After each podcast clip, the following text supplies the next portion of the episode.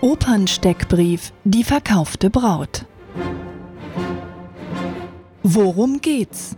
Eine junge Frau will sich nicht den Regeln ihres Dorfes unterwerfen und einer arrangierten Ehe durch ihre Eltern zustimmen, sondern ihre wahre Liebe leben. Sie kämpft mit allen möglichen Tricks, so wie auch ihr Geliebter. Dennoch gibt es Missverständnisse. Sie fühlt sich verraten, verschachert und verkauft. Wenn am Ende aber doch die Richtigen heiraten, ist es beides. Die große Liebe und eine gute Partie.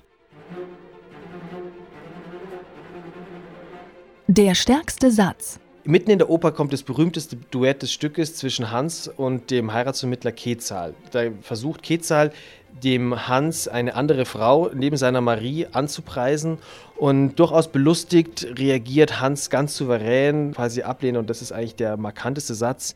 Ich sehe es ein, doch sag ich nein. Wie klingt's?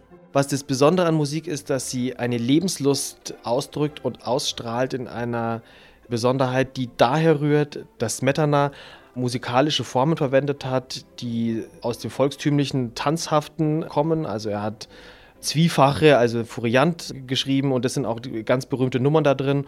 Und die strahlen eine Lebensfreude aus, aber das geht auch nur deswegen, weil es wiederum beispielsweise von Marie Arien gibt, die in einer Traurigkeit und Melancholie eigentlich nicht zu überbieten sind.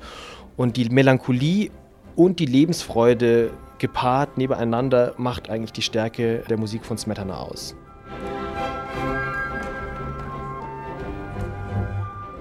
Wann und wo?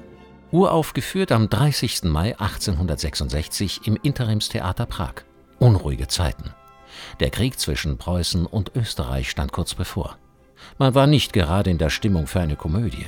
Außerdem eine Hitzewelle in Prag und ein Feiertag. Da zog es die Leute nicht ins Theater. Keine guten Voraussetzungen für Smetanas neue Oper. Berühmt und berüchtigt? Interessant ist ja, dass innerhalb der Wirkungsgeschichte dieser Oper jetzt nicht unbedingt von Anfang an selbstverständlich war, der Erfolg dieser Oper, wie er sich bis heute eingestellt hat. Die ersten Vorstellungen der Uraufführungsserie in Prag waren alles andere als ein durchschlagender Erfolg, äh, nicht besonders gut besucht und es muss dann die Szene gegeben haben im Büro des Interimstheaterdirektors zwischen diesem und Smetana. Der Direktor hat Smetana aus eigener Tasche seine Gage gezahlt und ihn gebeten, den Vertrag für die kommenden Vorstellungen aufzulösen, weil er auch die kommenden Vorstellungen aus eigener Tasche hätte zahlen müssen. Der Siegeszug dieser Oper durch die europäischen Opernhäuser hat sich erst eingestellt nach Smetanas Tod und der deutschen Erstaufführung. In der Übertragung muss man eigentlich sagen, Max Karlbecks Übertragung deshalb, weil es sich nicht um eine wörtliche Übersetzung handelt an vielen Stellen, sondern es dazu Abweichungen kommt vom tschechischen Libretto. Wie dem auch sei, in dieser deutschen Übertragung Max Karlbecks Erstaufführung in Wien 1893 hat sich dann doch dieser Erfolg eingestellt und diese Übersetzung, Übertragung ist es auch, in der wir die Oper hier am Nationaltheater in München spielen. Was sagen andere?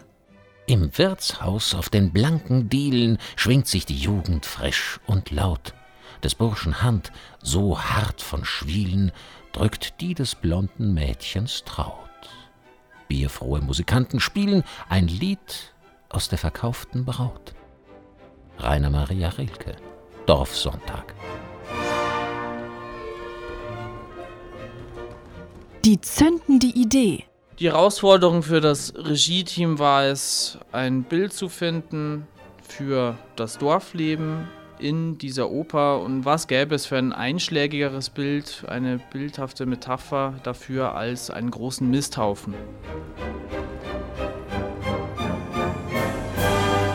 Alles, was recht ist. Ein sehr schlagendes Motto, das wir 1819 die Spielzeit überschrieben haben. Und diese Frage nach dem, was eben Recht ist, egal ob man Recht groß oder klein schreibt, ist in diesem Stück natürlich absolut eingeschrieben. Wichtig und zentral in dem Stück ist ja die Frage, ob ein juristischer Winkelzug gerechtfertigt ist, ein Problem zu lösen. In dem Stück äh, verkauft ja Hans nur pro forma seine Braut, sondern er will sich ja selbst als Vertragsgegenstand in den Vertrag durch eine Formulierung hineinbuxieren und begeht damit einen juristischen Winkelzug. So witzig das Ganze ist, es ist und bleibt, die Frau wird verkauft. Eine Oper für die Ewigkeit. In diesem Stück gibt es mehrere absolute Evergreens, rein musikalisch. Da ist die frische Ouvertüre, die eine Lebenslust ausstrahlt und übrigens äh, für jeden Orchestermusiker eine große Herausforderung ist. Es ist ein Vorspielstück, so technisch brillant und virtuos und schwierig ist es. Also diese Ouvertüre wird immer gespielt werden. Da gehe ich jede Wette ein. Das gleiche gilt für die Tänze wie den Furiant in dem Stück. Und ich meine auch, dass die Nummer zwischen Kezel und Hans in der Frage, wie es verkauft wird, also weiß ich eine, die hat Dukaten, ist ein Stück, das seine Freude, seine Lebensfreude und auch seinen positiven Zynismus und seine Ironie immer bewahren wird. Fürs Pausengespräch. Ich kann nur empfehlen, einmal mit seinem Partner zu diskutieren, wenn man zu Hause Familie mit Kindern hat ob man denn selber nicht auch am liebsten seine Kinder so wohl behütet lassen würde, dass man ihnen auch die Auswahl des Partners abnehmen würde, vor lauter Fürsorge. Viel Spaß bei der Diskussion mit den eigenen Kindern über die Partnerwahl und die Wahl des Ehepartners.